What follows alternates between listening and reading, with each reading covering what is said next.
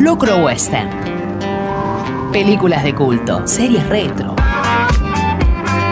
Covers, recuerdos descuidados, italianos que se escucharon en el oeste. Locro Western con Leo Oyola, hasta las 20 en Radio La Ciudad.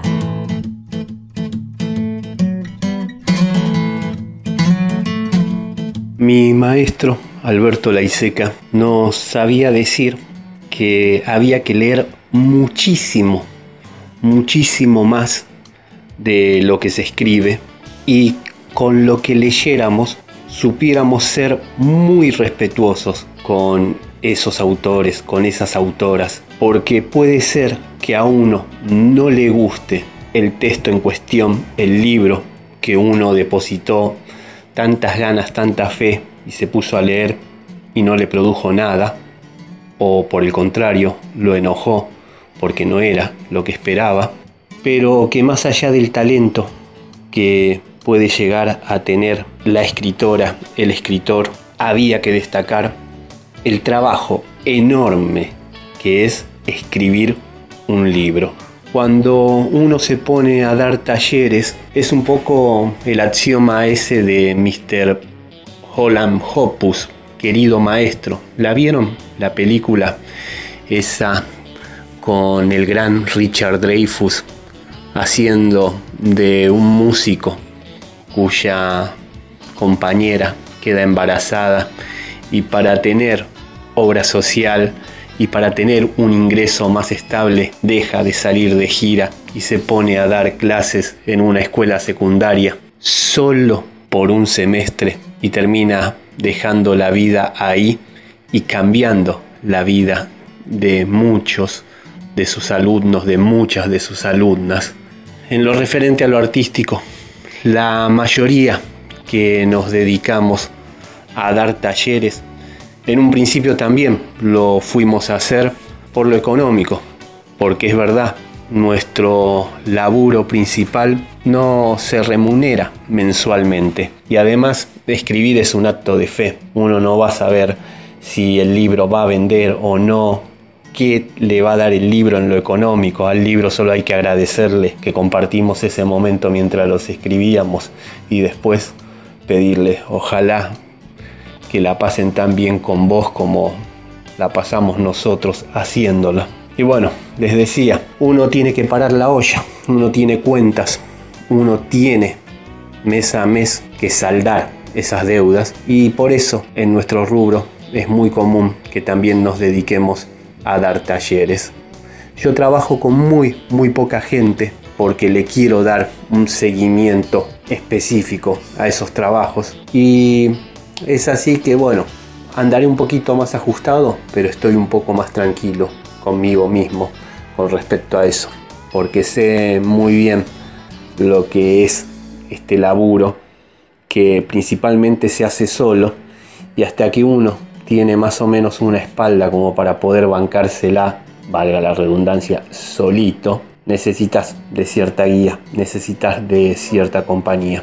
Y ahí no solo está la figura del que organiza el taller, sino también la del resto de las compañeras, la del resto de los compañeros que acompañan en ese proceso, además de estar comprometidos y de estar viviendo con los propios. Este ha sido un año dificilísimo, venimos de años muy difíciles. Antes de la pandemia tuvimos otra peste, la amarilla. ¿Qué culpa tiene el color amarillo, no? Lamentable que se siga identificando a esa gente, pero esa es otra historia. La cuestión es que en el medio de estas dos pestes tengo gente que viene laburando conmigo y que ha terminado sus libros. Hace unos meses atrás hablábamos del gran Oscar Almirón y le dedicábamos un tema de Fito Páez. Y ahora estoy sumamente orgulloso y no saben lo conmovido con la segunda novela que termina conmigo, una artista integral, una persona excepcional como lo es Lauri Fernández para nosotras, para nosotros, para el grupo, para el taller, la doctora Fernández. Les decía, es una autista artista integral porque viene del mundo de las historietas, dibuja de forma increíble, además suele hacer también guiones, pero tiene la humildad de poner su arte al servicio de otras palabras. Es investigadora, sigue estudiando y hace ya varios años venimos laburando juntos. Publicó una primera novela que es El Pozo en Maten al Mensajero y terminó ahora esta segunda con un final no solo acorde a la gran novela que escribió, sino con un final sumamente conmovedor. Ahí en el zoom, ahí en esos cuadraditos, ahí en esas caritas, en esa distancia tan fulera de lo virtual y en eso también que agradecerle a lo virtual, acercarnos un poco, nos conmovimos escuchándola. Y mucho. Mierda, se nos cayeron unas cuantas lágrimas. No tiene nombre, tentativamente siempre la o el archivo lo abrió como Chucky por un personaje que vuelve al pueblo, ese que era el Catrasca de la escuela, el Catrasca del barrio, y que vuelve y se reformó o no, maduró o no. Con él vuelven todas las cosas que estaban pendientes. La cuestión es que en este desenlace, y sin spoilear, mientras en la ruta se adentran para hacer lo que se tiene que hacer, a muchos nos despertó un montón de imágenes, de sensaciones, de canciones. Y ahí, ejercitando en voz alta, ¿qué tema estarían escuchando en la ruta? Otra de las colegas con la que laburamos, la gran Lula Comeron, dijo, van escuchando de Alex Turner, Hiding Tonight. Y esa es la canción que va a sonar a continuación. Y eso es uno de los pocos mimos cuando se merece mucho más Lauri Fernández y su nueva novela aún sin título. Tomorrow I'll be quicker. I'll stare into the strobe light flicker and afloat I'll stay. But I'm quite alright hiding today. Tomorrow I'll be faster. I'll catch what I've been chasing after and have time to play. Quite alright hiding today. And I will play the coconut shy and win a prize, even if it's rigged. I won't know when to stop, and you can leave off my lid, and I won't even lose my fizz. I'll be the polka dots I'll know the way back if you know the way. But if you are, I am quite alright hiding today.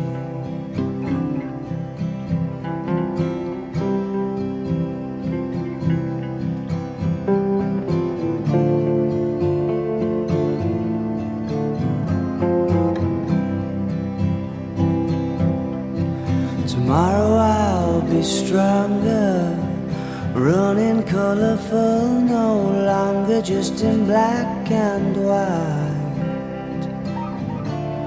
I'm quite alright hiding tonight, and I will have a game on the coconut shine. And when I prize, even if it's rigged, I won't know when to stop. And you can leave off my lid, and I won't even lose my fizz. I'll be the polka dots type. I'll probably swim through a few lagoons. I'll have a spring in my step, and I'll get there soon to sing you a happy tune tomorrow. You better bring a change of clothes so we can sail our life in pianos along a beam of light. But I'm quite alright, hiding tonight. Locro Western, un programa de película con Leo Yola.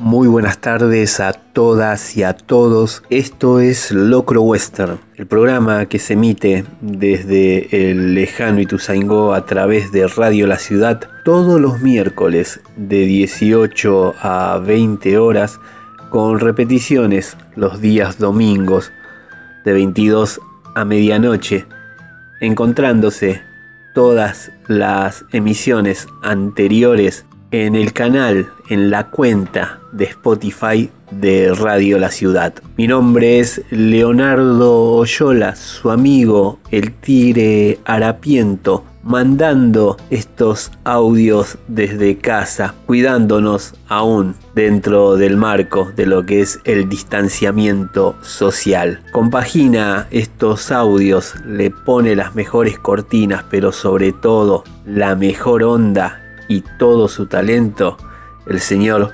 Juanma Alarcón.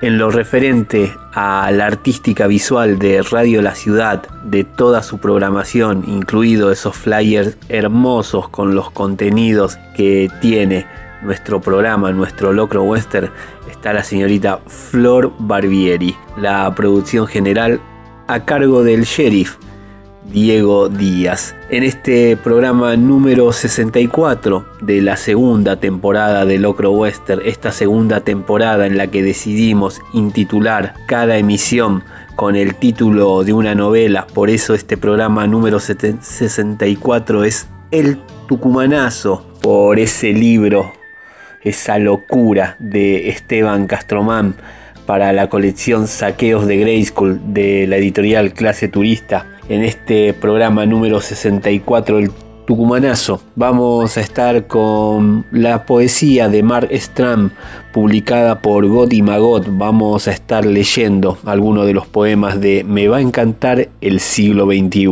La serie de la semana va a ser una creación de Dit Damichi y Jean Mikle ese Hap and Leonard, tres temporadas entre el 2016 y 2018 vamos a estar hablando de la historieta Funeral para un amigo, lo que siguió después de los acontecimientos de la muerte de Superman. Bueno, en estas ediciones que ha recuperado y que le ha puesto un empeño superior Omnipress, vamos a estar hablando de el segundo eslabón de todo lo que fue esa macro saga. También a 100 años de su estreno, un clásico de clásicos como el gabinete del doctor Caligari de Robert Wayne. El libro que vamos a estar destacando, publicado por Cuentos María Susana, una editorial artesanal bellísima, es de un amigo de la casa, el talentosísimo, como así también enorme don de gente, el señor Ignacio Bollino con su jugador de fútbol.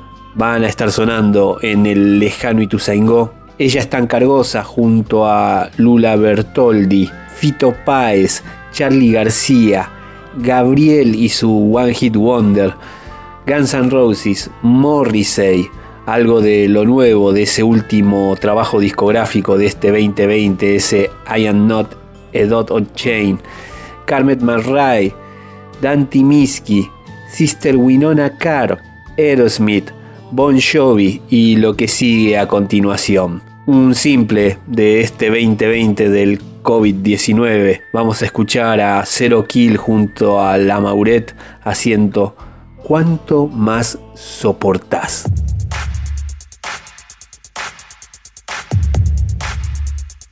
Estás escuchando Locro Western.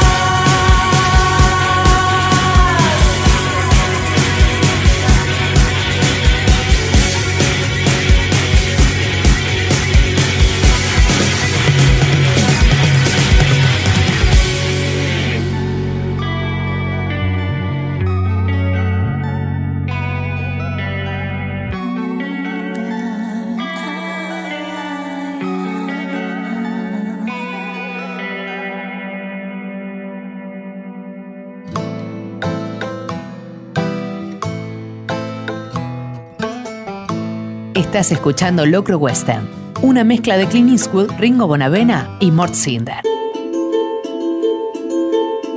Esta noche salí a caminar cerca de casa y tuve miedo no del camino sinuoso que tomé en el amor y el ego, sino más bien de lo oscuro y lo lejano.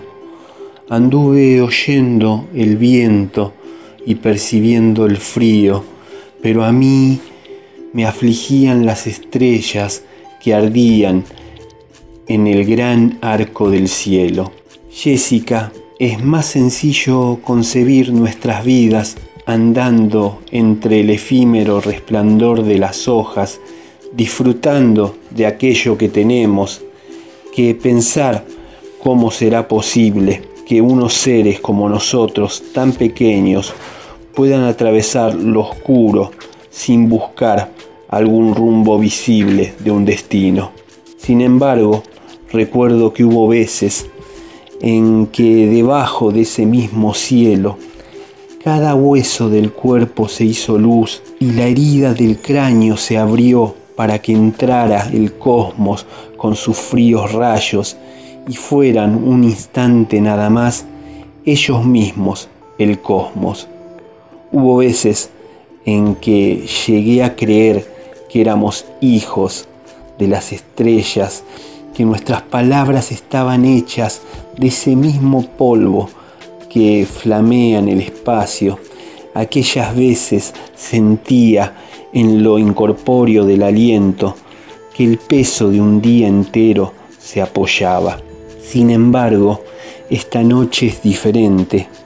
Con miedo de las sombras en que andamos o desaparecemos por completo, me imagino una luz que no permita que vaguemos muy lejos una luna secreta o un espejo, alguna hoja de papel o algo que pueda llevar por lo oscuro cuando ya no esté. Lo que escucharon es para Jessica, mi hija, uno de los poemas que componen Me va a encantar el siglo XXI de Mark Stram, publicado con ediciones Got y Magot. Ezequiel Seidenberg poeta argentino que hizo la traducción de este libro, escribe en la contratapa que se sabe que lo más significativo del surrealismo no fue tanto las obras que dejó como su impacto sobre quienes escribieron en la estela que había dejado al extinguirse. El aliento y la sospecha surrealista su espíritu libertario, sino necesariamente su mecanismo y su parafernaria de autómatas o cadáveres exquisitos, resultaron productivos para muchos escritores y poetas, entre los que se puede ubicar también al norteamericano Mark Stram. Surrealismo mezclado por momentos con un realismo de grandes lienzos urbanos y suburbanos, como en una película de David Lynch. Hay acá paisajes a la vez familiares y extraños, puertos con un barco que está a siempre a punto de zarpar hacia un destino incierto, grandes rutas que atraviesan valles en los que se oxidan caballos de hierro, ciudades de posguerra a la luz de la luna, la luz de los poemas de Mar Strand es siempre crepuscular o nocturna, y en esa luz se pasean como sonámbulos los personajes de esta gran novela múltiple que es su poesía. Como en una novela da la promesa de un sentido que podría revelarse en cualquier momento, aunque al final siempre se termina escabullendo y seguimos leyendo como quien sigue de viaje detrás de eso que se escabulle de poema en poema. Nadie se da cuenta, pero la poesía de nuestro tiempo se está convirtiendo lentamente en la poesía del futuro. Leyendo a Mark Strand, de repente podemos tener esa sensación. Y por algo vamos a seguir leyéndolo con un nuevo poema, este intitulado De festejo. Te sentás en tu silla, sin que nada te toque, sentís como tu vieja persona se transforma en una aún más vieja. E imaginás tan solo la paciencia del agua, el tedio de la roca, te pones a pensar que el silencio es la página sobrante. Pensás que nada es bueno ni malo, ni siquiera la oscuridad que llena la casa mientras vos mirás desde tu silla. Ya has visto suceder lo mismo antes. Tus amigos pasan por la ventana con las caras manchadas de remordimiento. Vos querés saludarlos, pero sos incapaz de levantar la mano. Te sentás en tu silla, contemplás cómo la yerbamora envuelve con su red venenosa la casa y sentís en la boca el gusto de la miel de la ausencia. Es el mismo donde quiera que estés, el mismo si la voz se pudre antes que el cuerpo, o si acaso es el cuerpo el que se pudre primero que la voz. Vos sabés que el deseo conduce únicamente al sufrimiento, y el sufrimiento lleva a la satisfacción que conduce al vacío. Sabés que esto es diferente, que esto es el festejo, el único festejo, y que al abandonarte de esta forma a la nada vas a sanar. Sabes que hay alegría en sentir tus pulmones prepararse para un futuro de cenizas, así que te quedas mirando y esperando mientras se asienta el polvo y las horas milagrosas de la infancia se pierden en la oscuridad. Mark Strand nació en 1934, es uno de los poetas norteamericanos actuales más reconocidos. Ha realizado además una amplia labor como editor, traductor y escritor de prosa. Fue nombrado poeta laureado en 1990. Obtuvo numerosos premios, entre ellos el Pulitzer de Poesía en 1999 por el libro Blizzard of One. Luego de haberse graduado en la Universidad de Yale, viajó a Italia con una beca Fulbright donde estudió poesía italiana del siglo XIX. Entre sus libros de poesía se encuentran Sleeping with One Age Open de 1964, Reason for Movie de 1968, Darker de 1970, The Story of Our Life de 1973, del 78 The Late Hour, Dark Harbor de 1993 y en el 2006 Man and Camel. También escribió literatura infantil The Planet of the Lost Thing en 1982, crítica de arte y ensayo. Supo enseñar lengua y literatura comparada en la Universidad de Columbia en Nueva York y hace un par de años atrás le tocó irse de gira. Una última poesía del compañero Mark Stram, este, cuando las vacaciones se hayan terminado de una vez. Va a ser extraño darnos cuenta al fin de que esto no podía continuar para siempre. La voz confiada que nos repetía una y otra vez que nada iba a cambiar y recordar también, puesto que para entonces todo habrá terminado, lo que teníamos, la forma en que perdíamos el tiempo, como si no quedara otra cosa que hacer. Cuando en un fogonazo cambió el clima y el aire altivo se volvió de pronto insoportablemente denso, soplaba un viento mudo y las ciudades parecían de ceniza y saber además lo que no sospechábamos, que era algo parecido al verano más radiante, excepto que las noches eran más templadas y que las nubes daban impresión de brillar. Y aún así, porque no habremos cambiado demasiado, preguntamos qué habrá de ocurrir con las cosas y quién va a quedar para hacer todo de nuevo e integrar de algún modo, aunque no podamos descubrir qué fue lo que salió tan mal o la razón de que estemos muriéndonos. En Locro Western, semana tras semana, le dedicamos un bloque a la poesía. Leemos poemas ajenos de poetas que admiramos y mucho. Y este fue el caso de Mark Strand y su Me va a encantar el siglo XXI, publicado en nuestro país por ediciones Got y Magot. Seguimos en el lejano Ituzaingó, seguimos en Radio La Ciudad, seguimos haciendo Locro Western con favoritos de la casa, con gente que hacía hair metal. Vamos con Bon Jovi y una de las canciones de su LP de 1995, de ese These Days, que lo trajo por segunda vez a nuestro país, por tercera vez, mejor dicho, con Hearts Breaking Even, seguido de Aerosmith con Jenny Got a Gun.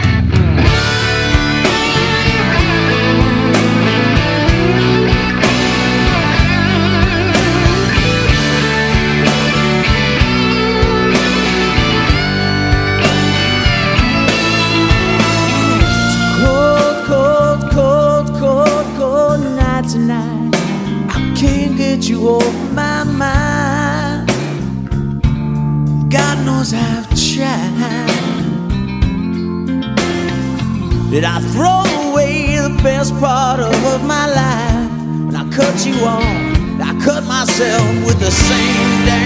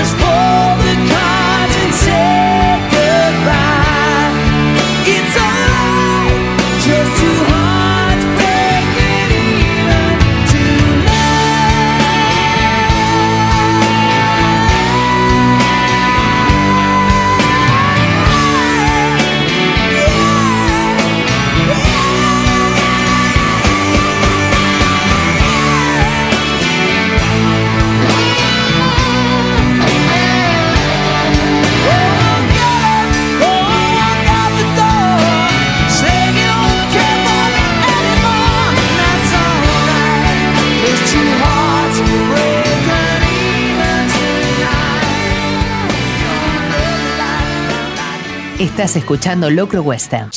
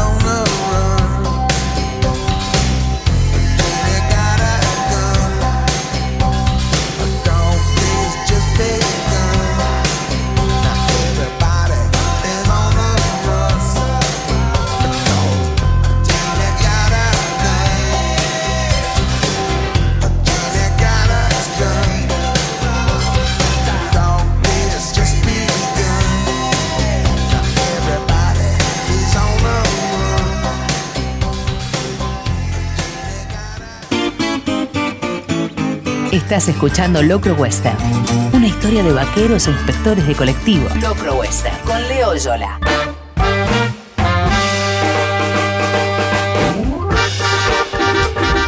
El actor Nick Damichi junto al realizador Jim Mickle conforman una dupla creativa para prestarle muchísima atención desde que su amistad y su amor por el Far West los terminó poniendo en el mapa como los que mejores están captando a lo que es el neo western, el nuevo western, el western en la actualidad. Arrancaron juntos haciendo un híbrido y una obra de culto como lo es Stake Lang, el inicio de una saga de un mundo devastado por los vampiros, un mundo apocalíptico en el que se recrea un poco las aventuras de Tom Sawyer y Huckleberry Finn, obviamente llevado más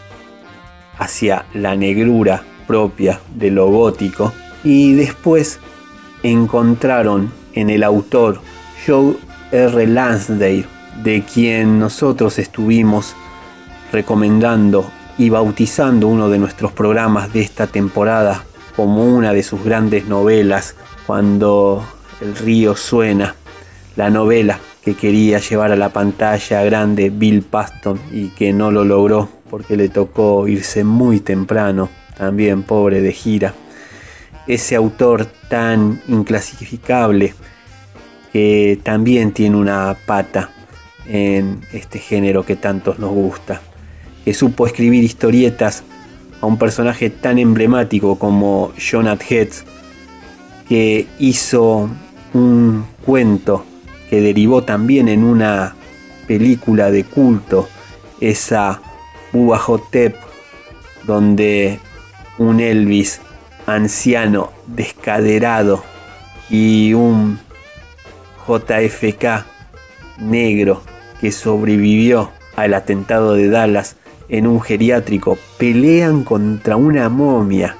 Esa locura es también escrita por Joe R. Lansdale, que tiene un novelón que se llama Frío en Julio, Cold in July, y que fue una película del 2014 protagonizada por Michael C. Hall, el actor que diera vida al asesino serial justiciero de nombre Dexter, y dos leyendas como lo son Don Johnson y Sam Shepard en uno de sus últimos papeles para la pantalla grande. Es uno de los puntos altos en la filmografía de esta sociedad de Nick Damichi y Jim Mickle, Colin July. Le tomaron el gustito a la literatura de Lansdale y ahí fue que se propusieron crear una serie basada en los libros que están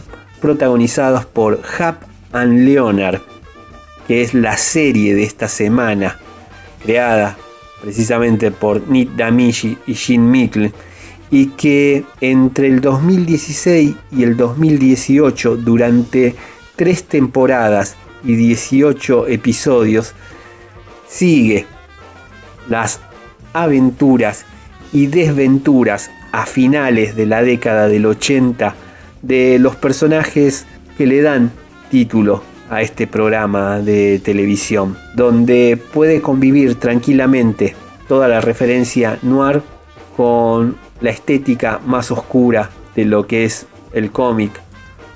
Dos mejores amigos con muchas particularidades, haber crecido juntos, haber tomado posiciones diferentes durante la guerra de Vietnam, laburando codo a codo con una relación que incluso excede la hermandad elegida. Dos personajes, estos Hat and Leonard, que constantemente se ven tentados para laburar por izquierda y que ese camino los lleva a meterse con personajes tan desopilantes como tenebrosos y que no necesariamente andan dando vuelta por ahí de noche.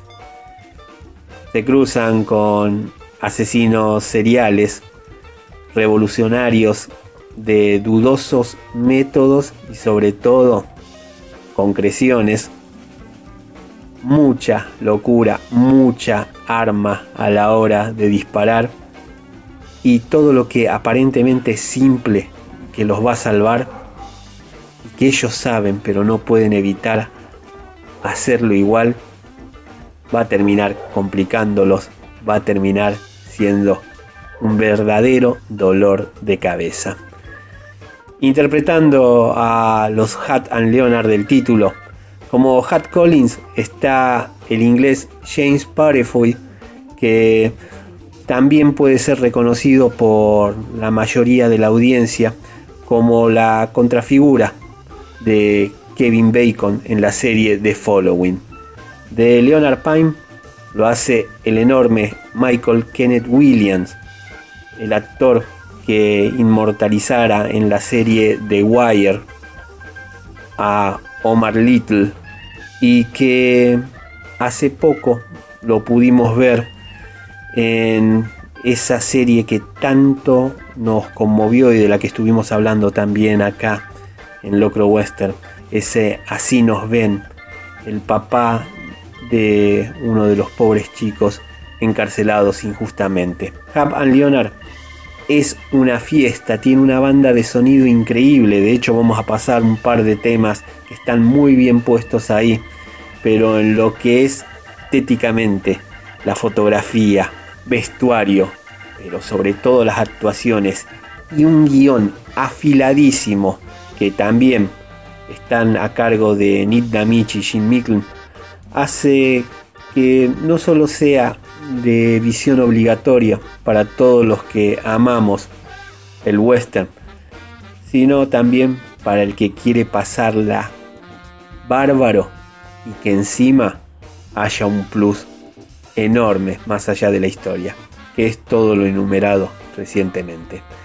En Locro Western, semana tras semana, le dedicamos un bloque a una serie retro, le dedicamos un bloque a una serie que estemos viendo, que sea cercana, que digamos, por favor, no la dejes pasar. Y este fue el caso de Hat and Leonard, de Nick Damichi y Jim Mikkel. Decíamos que otro de los puntos fuertes de este programa de televisión es su banda de sonido. Es por eso que ahora vamos a escuchar, extraída de las temporadas de Hat and Leonard, a Sister Winona Carr con Dratner for Jesus Take One, seguida de Dan Timinsky con Stuck in the Middle of Nowhere.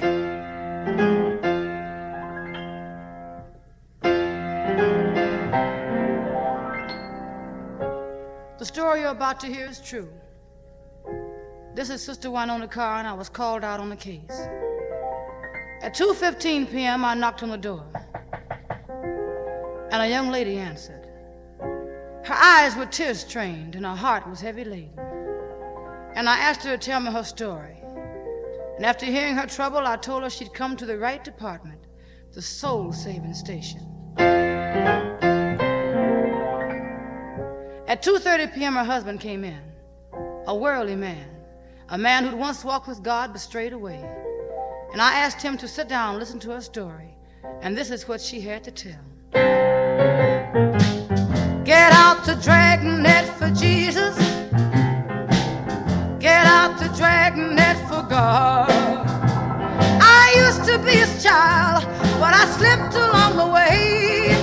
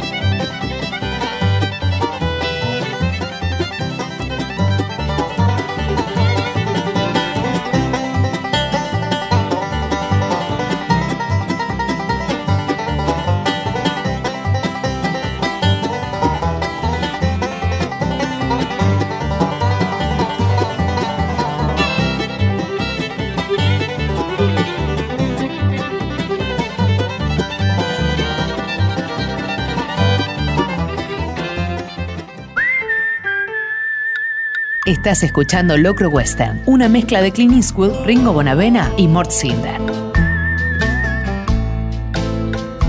Locro Western, con Leo Yola.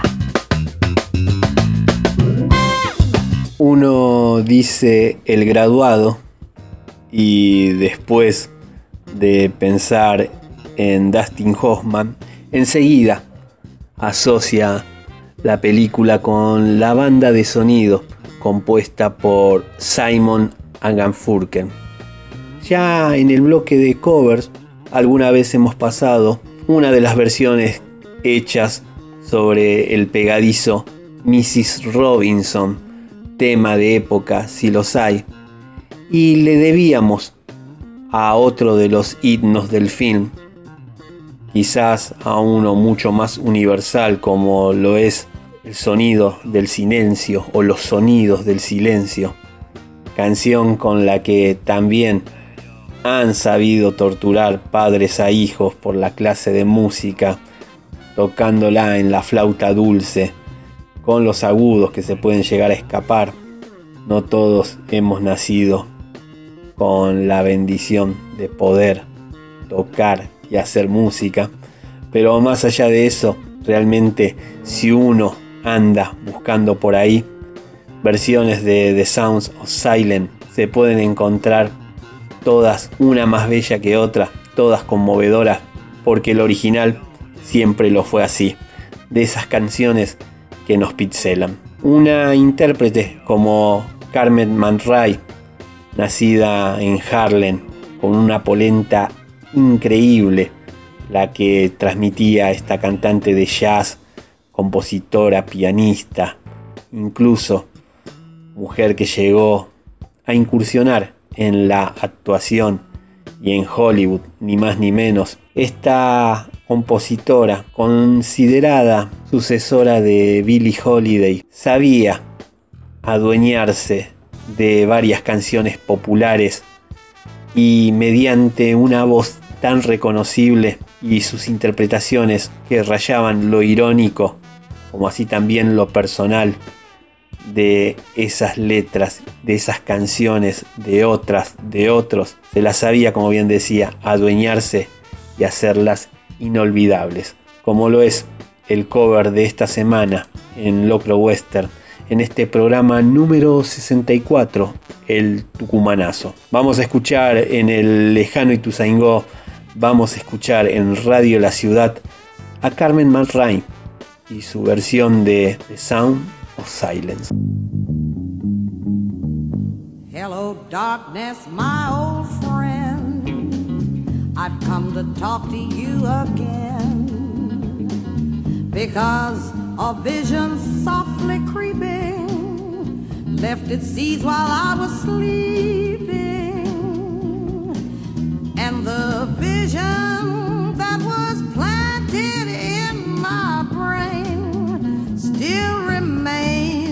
within the sound of silence. In restless dreams, I walked alone, narrow streets of cobblestone, neath the halo of a street lamp. I turned my collar to the cold and damp when my eyes were stabbed by the neon light that split the night and touched the sound of silence. And in the naked light, I saw 10,000 people, maybe more. People talking without speaking people hearing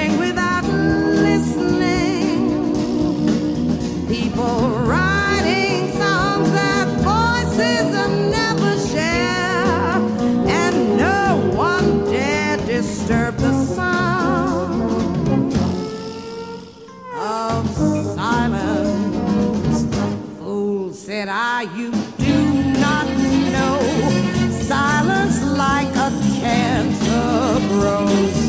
Hear my words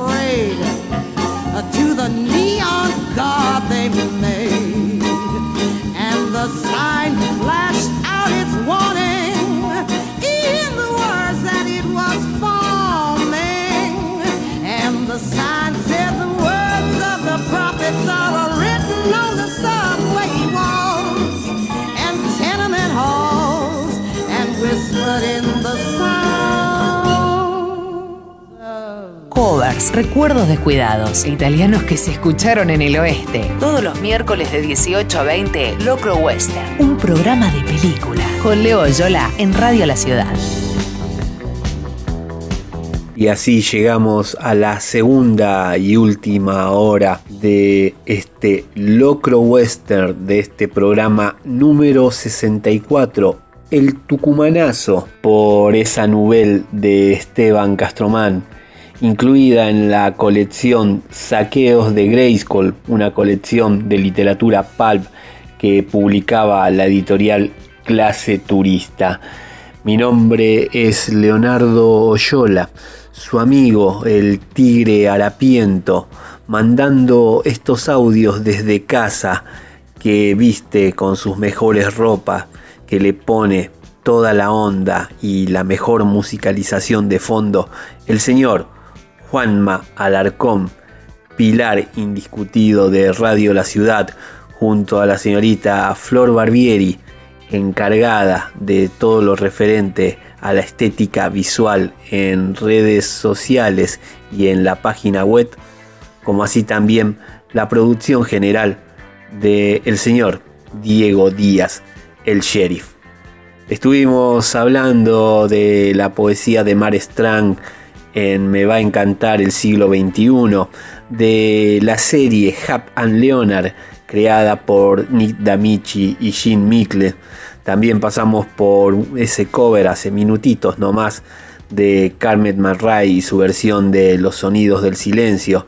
Y en esta última hora de este programa número 64, en estos últimos 60 minutos de El Tucumanazo aquí en Locro Western, vamos a estar hablando de la historieta Funeral para un amigo la continuación de la macro saga iniciada con la muerte de Superman, con el personaje, si los hay en los cómics, con uno de los emblemas de DC Comics. Vamos a estar hablando de la edición que recupera esta historia, nuestro Omni Press. La película de la semana es El gabinete del Dr. Caligari de Robert Wayne, una película de Alemania de 1920 que está cumpliendo un siglo, 100 años desde su estreno. También vamos a estar hablando del libro Jugador de Fútbol de Ignacio Bollino, publicado por la editorial artesanal Cuentos María Susana. Ignacio Bollino, jugador profesional de fútbol, también supo incursionar junto al Tiki Tiki Di Lorenzo, además de compartir ahí en la cancha jugando para Temperley, un muy lindo programa de radio dedicado a la nueva literatura, dedicada a los nuevos autores. Ahí nos conocimos y ahí supimos que también éramos colegas en esto de escribir. Nos quedan aún escuchar a Ella es tan cargosa junto a Lula Bertoldi, lo nuevo de Fito Páez, también a Charlie García con uno de los temazos, con uno de esos himnos de clip modernos, ese discazo de 1983, el One Hit Wonder de Gabriel, Guns N' Roses y lo que suena a continuación de su último trabajo discográfico de este 2020 del COVID-19, de ese I am not a dot on a chain. Morrissey, el bocón, haciendo Bobby, don't you think they know?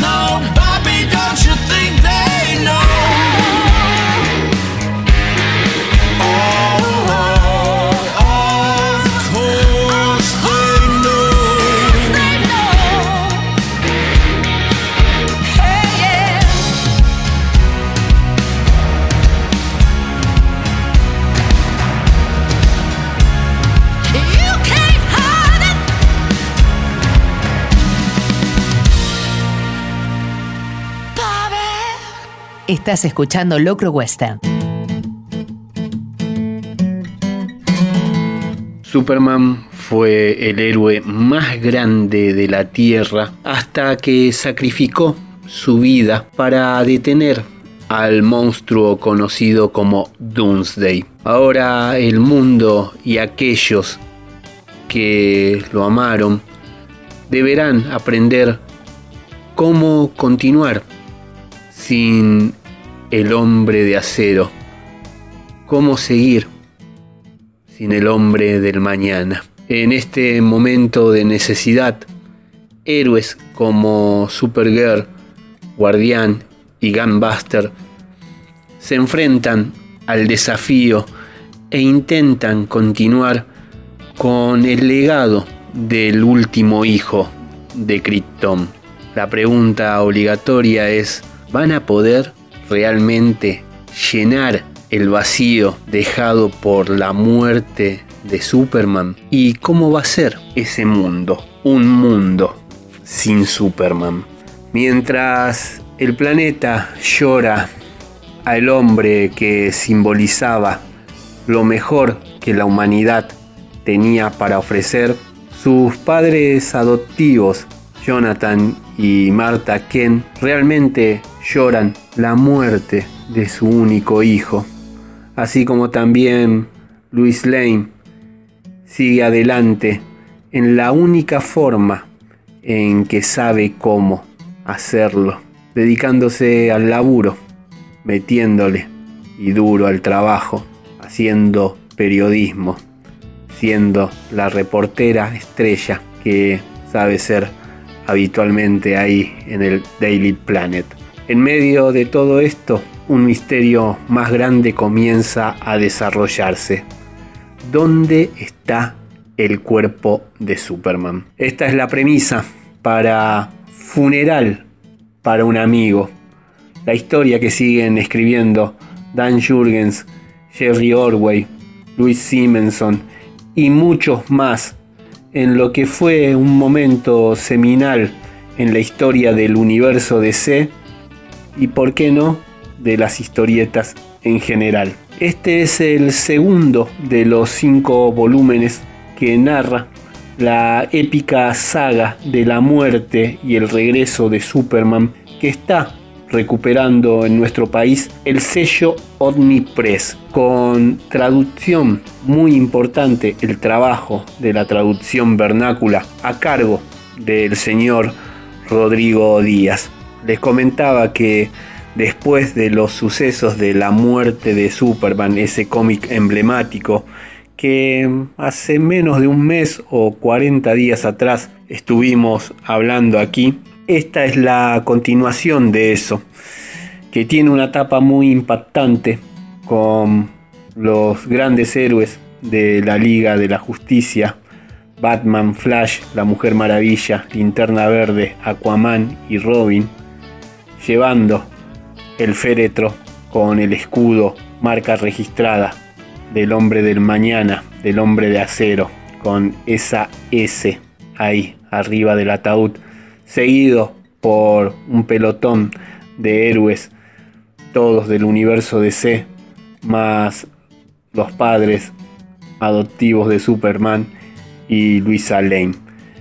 Adentro encontramos aún el impacto que sienten todos los personajes, sean héroes, superhéroes o ciudadanos comunes y corrientes, más una pelea importante por hacerse del cuerpo de Superman, al héroe más grande de la Tierra. ¿Se lo respeta o se lo estudia? Para poder, ahora que ya no está, hacer algún reemplazo. Eso básicamente es lo que desarrolla Funeral para un amigo, una previa linda de lo que vendrá.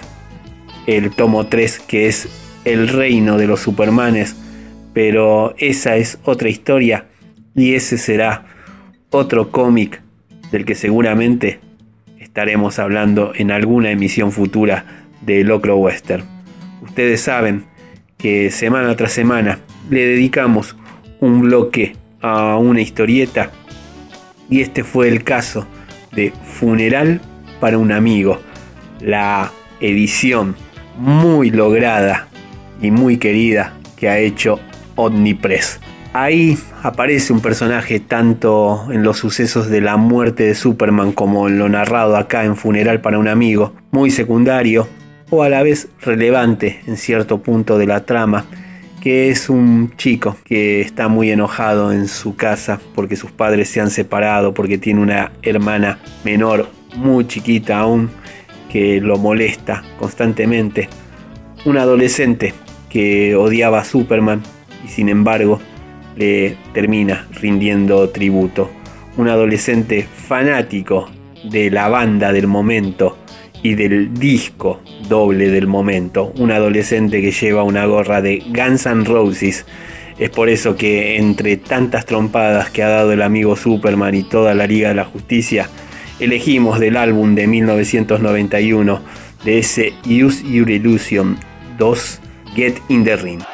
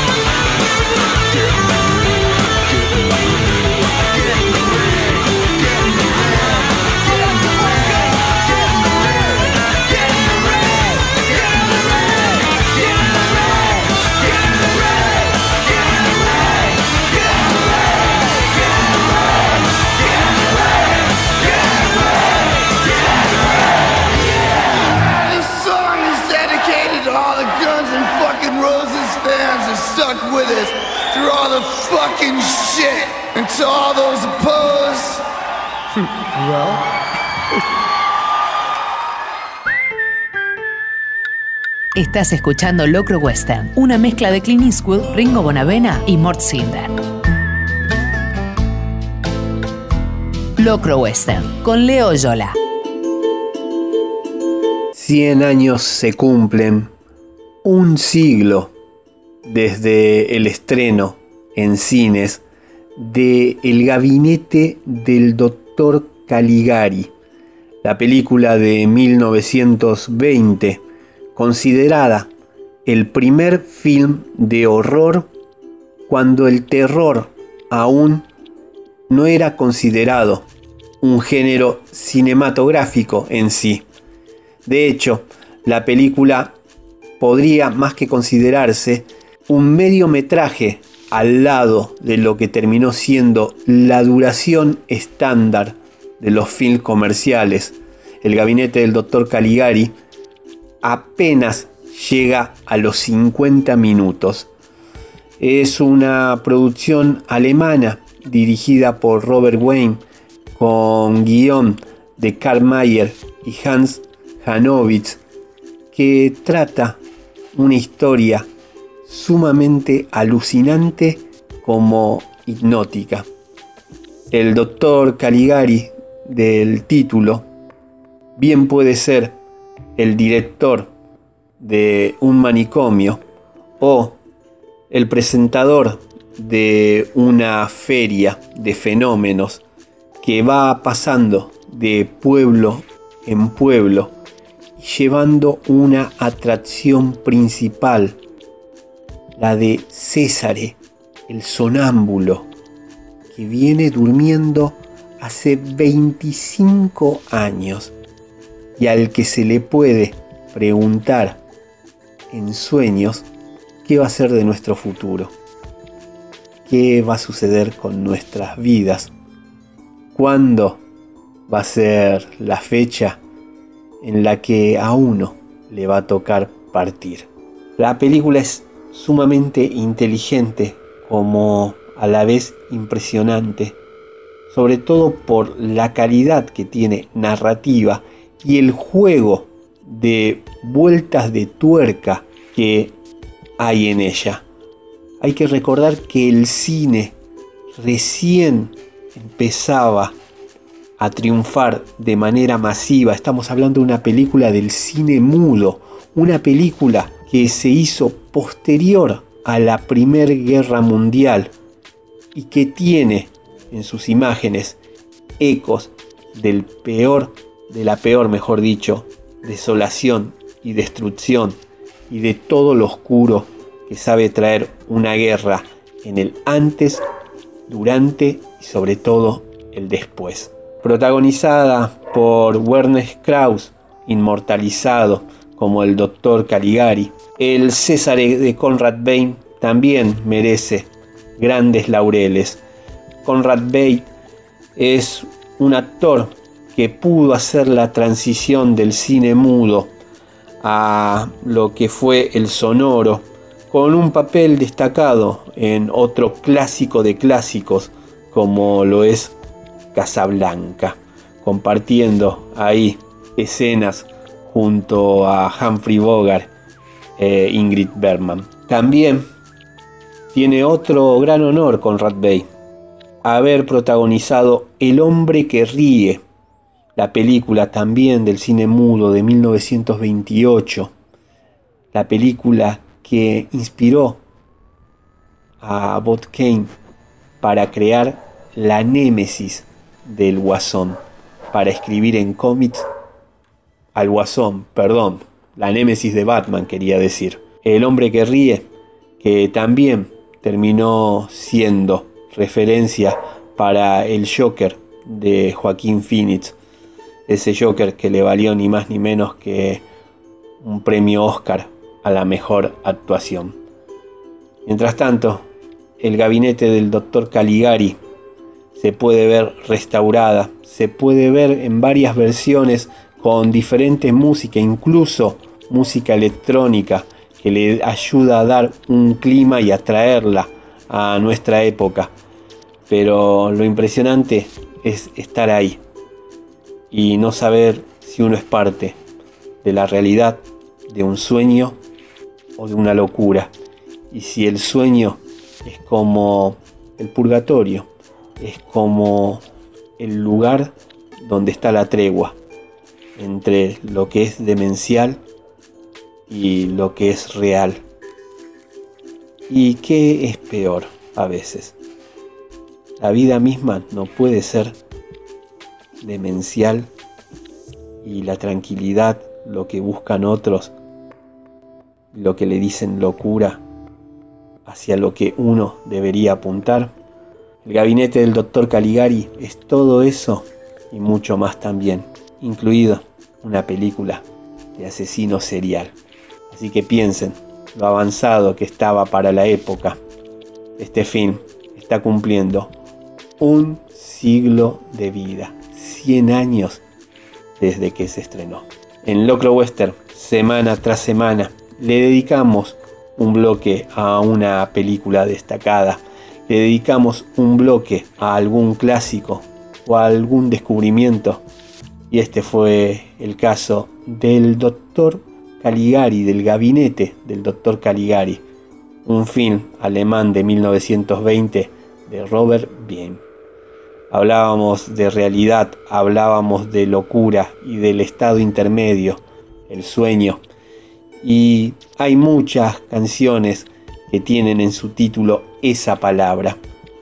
Podríamos haber pasado a Fleetwood Mac, podríamos haber pasado a The Canberries, pero quisimos elegir el One Hit Wonder de Gabriel, que rememora enseguida a una de las escenas y a uno de los personajes más notables de ese film coral que es Magnolia, el que interpreta William H. Macy.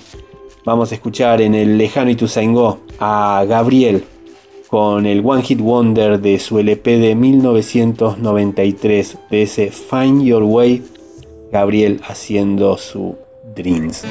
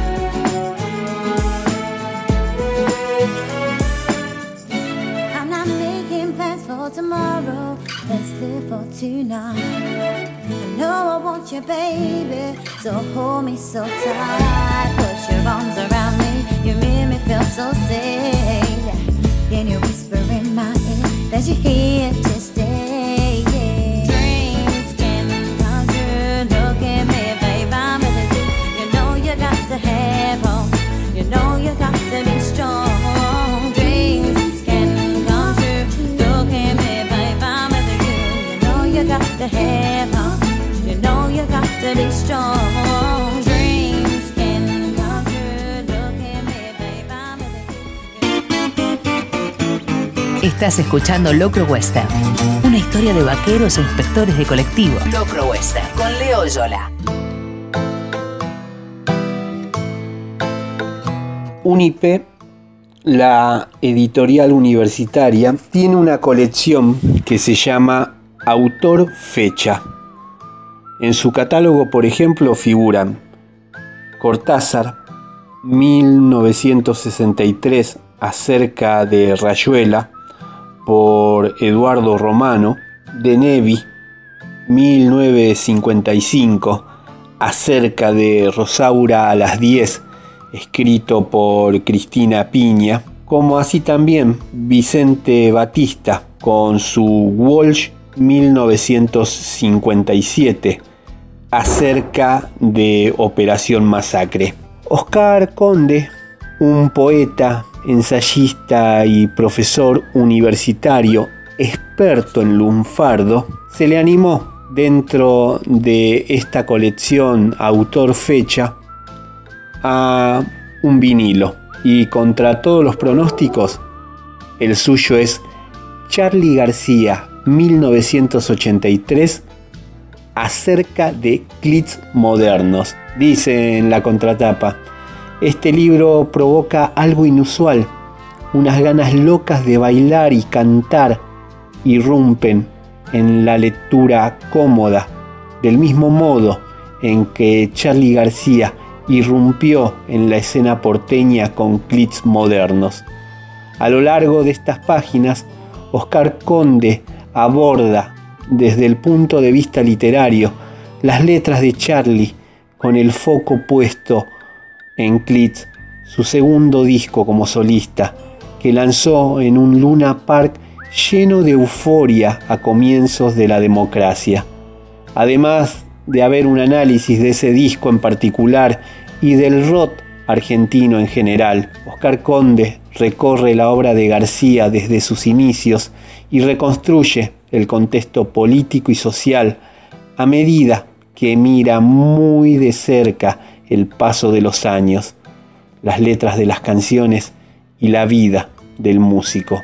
La singularidad artesanal y minuciosa de ese recorrido que teje el autor refleja cómo Charlie escribió, señaló y cantó las épocas más difíciles de la Argentina. Ese tejido también expone el desgarro espiritual de este artista que conmueve ya a cuatro generaciones y que tiene su lugar entre grandes como Gardel o Piazzolla.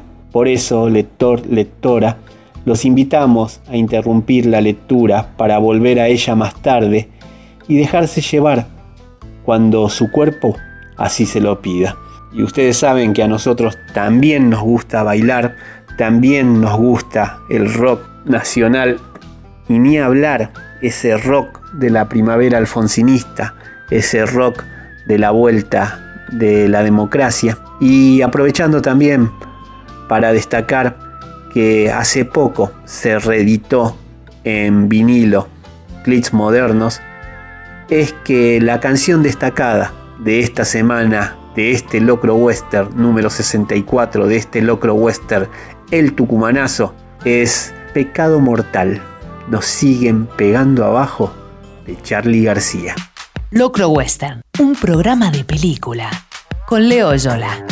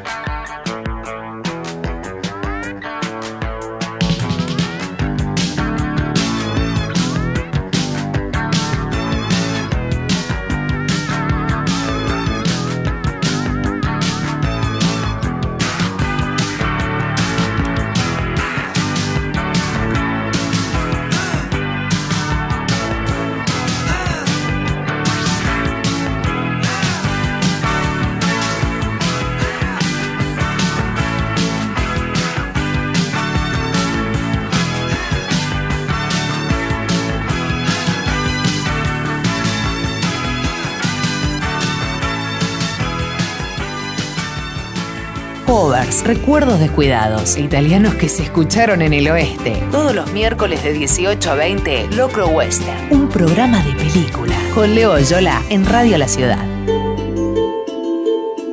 Estacioné y me quedé arriba, con el auto en marcha. Puse el aire acondicionado al máximo y acerqué la cara a las rejillas al costado del volante. Necesitaba que lo fresco me pegara fuerte para despabilarme. Necesitaba sacar el ruido del respirador artificial de mi cabeza. Metí mis dedos índices, uno en cada oído, y los hundí como pistolas. Sacudí, esperé el disparo, no salió nada. Probé entonces a taparme la nariz y soplar como si estuviera apunado, pero también fue en vano, porque todo el ruido seguía adentro, rebotando, y ya me empezaba a desesperar con el aire acondicionado pegándome en la cara. En el asiento del acompañante estaba el recorte de diario que mi viejo me había dado en la puerta del sanatorio antes de irme. Mientras fumaban con el trapito, los dos apoyados en el cantero, y hablaban de la cárcel, muy atento a las experiencias de su nuevo amigo, casi iguales los dos, con ropa grande y gorro de lana en verano. Lo sacó de su billetera larga que le quedó de taxista, pero no le di importancia. Sabía de qué se trataba. El pedazo de diario tenía la misma consistencia de los billetes viejos. Lo encontré en mi mesita de luz. Estaba buscando una foto de Mari cuando era chica, me dijo, y yo le di un abrazo, como siempre, más débil de lo que quería darle. Después, 20 pesos al trapito y subí al auto. Levanté el recorte de diario. En los márgenes no había fecha. Los bordes parecían arrancados con los dientes. Me encontré a mí mismo de espaldas por pegarle una patada a un jugador de Banfield en la cancha de Central. Era el día de mi debut en la foto tenía el pelo largo y no me gustó reconocerme. Poco recordaba del partido, las tribunas manchadas de colores, murmullos como una explosión donde los restos sobrevivientes no alcanzaban a formar un cuerpo, solo una sensación que se apoyaba sobre el pasto verde perfecto, recién cortado, con cobertura de rocío plateado bajo las torres de iluminación y sobre el cual mis compañeros corrían, los rivales corrían, las camisetas se mezclaban y no eran más que fantasmas interponiéndose entre la pelota y yo. Una película ajena en el papel absurdo de cumplir un sueño que alguien me había contado. 15 minutos antes, en el entretiempo, el técnico me había avisado que era el momento de llegar. Esa misma noche, cuando terminó el partido, salí a bailar y no tuve que hacer cola. El patovica ni siquiera me pidió los documentos para entrar. Después otras luces con más colores, música grave, saturada, con olor a vómito de rincón y en el medio, sin preguntarle el nombre, me fui al telo con una piba de quien lo único que recuerdo es que no le pregunté el nombre. Apagué el aire acondicionado y me toqué los cachetes, la frente, la boca. Estaban fríos. Abrí la guantera y escondí el recorte en el fondo. El espejo retrovisor me mostró el asiento de atrás, esperando viajar a Buenos Aires, ropa suelta un paraguas, la valija, sobre la sillita de viaje de Vera, el monito pirata que ella me había regalado, dos dibujos más de ella con corazones y perritos y una pila de botines negros con los cordones desatados. Estiré el cuello de mi remera con fuerza hasta deformarlo en una sonrisa derretida y apagué el motor. Apoyé un pie en la calle. El calor fue peor de lo que imaginaba, un atropello. Los autos que pasaban levantaron el aire caliente, un remolino tibio que hechizaba. Pegué la espalda contra la puerta para no ser tragado y sacudí la cabeza porque mi hermana me hablaba, pero su voz no salía. El tubo en la boca, ella lo mordía, el respirador, los ruidos. Sacudí de nuevo la cabeza y busqué el bar. Subí a la vereda y crucé por el pasto. Los lentes de sol estaban sucios, pero me protegían. Ni bien me di cuenta, me alejé de la gente que corría sobre la pista, amando la vida, paralelos al río, con su música de auricular y paisaje. Los odié. Metí las manos en los bolsillos de la bermuda y toqué el papel que le había escrito a mi vieja. Traté de memorizarlo por si me daba vergüenza y lo tiraba antes de hacerlo. Nos íbamos a encontrar para despedirnos en el bar del enorme ventanal mirando al río. Se había ido a dar un baño a su casa y la cité ahí para que saliera y se despejara. Yo me tenía que ir a Buenos Aires y no quería. Aunque mi hermana no podía respirar, me tenía que ir y no quería. Hacía años que era jugador de fútbol. ¿Quién no quiere ser jugador de fútbol? De primera división, todo un campeón. Y por más que me quería quedar, me tenía que ir y no quería.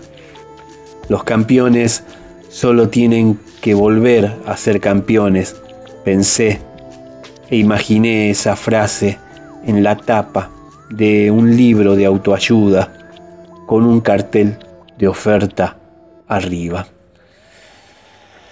Así comienza este conmovedor jugador de fútbol del amigo Ignacio Bollini. Este cuento, publicado por la editorial artesanal Cuentos María Susana, es parte de un libro inédito, Fulgura, Criatura, en el que Nacho habla un poco, reflexiona sobre su paso por el fútbol profesional, sobre sus relaciones familiares y sobre un matrimonio que no funcionó. Ignacio Bollini nació en Rosario en 1986. Es jugador de fútbol profesional. Pasó por Rosario Central, Arsenal, Patronato, Temperley y actualmente juega en Brown de Adrogué. Además, dibuja y pinta. Ilustró el libro para niños Cañito Vale Doble y la antología Pelota de Papel 2, donde también publicó un cuento. Durante tres años condujo junto a Leo Di Lorenzo, el querido también Tiki Tiki, y Javier Berenstein, el programa de radio Final del Juego, dedicado a promover literatura contemporánea, nuevos narradores. Así fue como nos conocimos. Ignacio Bollini participó de talleres coordinados por Luis May y Gabriela Cabezón Cámara. Ahí laburó esta novela, Fulgura, criatura, de la que es parte este cuento, jugador de fútbol, con el que arranca Gabriela Cabezón Cámara, increíble escritora, maestra de escritores de su taller. Ya han salido ficciones publicadas por Paula Rodríguez, las dos Belén, López Peiró y Longo, todos libros, todas historias, todos autores, todas autoras para seguirle la trayectoria. En Locro Western, semana tras semana, le dedicamos un bloque a un libro y en este caso quisimos presentar al enorme Ignacio Bollino y su jugador de fútbol. Hablábamos de un Rosario que no se quería dejar y intérprete rosarino, si los hay, que se identifica enseguida con esa ciudad santafesina, el señor Fito Páez, que en este 2020 del COVID-19 sacó un nuevo LP, La Conquista del Espacio.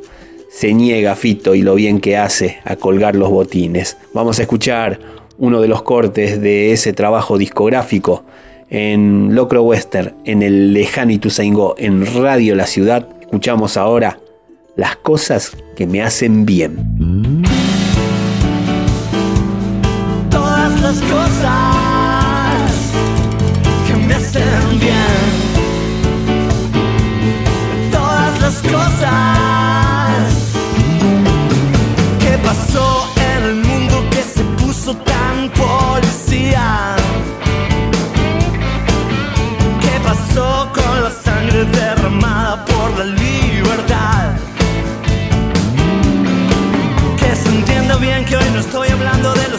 70 en Argentina. Hoy faltan los panes en la mesa y se hace imposible casi respirar.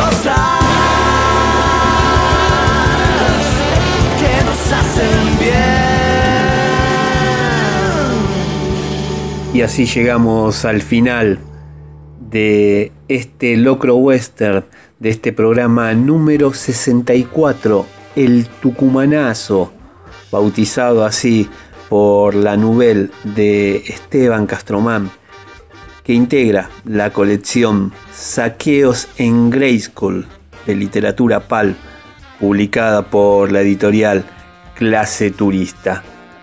Mi nombre es Leonardo Yola, su amigo el Tigre Harapiento, agradecido una vez más de esta oportunidad que me da semana tras semana Radio La Ciudad para hacer este programa en el que compartimos un poco de lo que nos gusta hablar, un poco de lo que nos gusta escuchar, deseándoles lo mejor dentro de este año tan pero tan particular.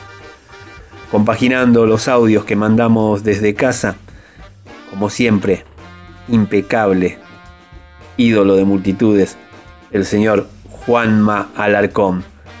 La artística visual de Radio La Ciudad, tanto en redes como en su página web, a cargo de la talentosísima Flor Barbieri, la producción general del sheriff Diego Díaz.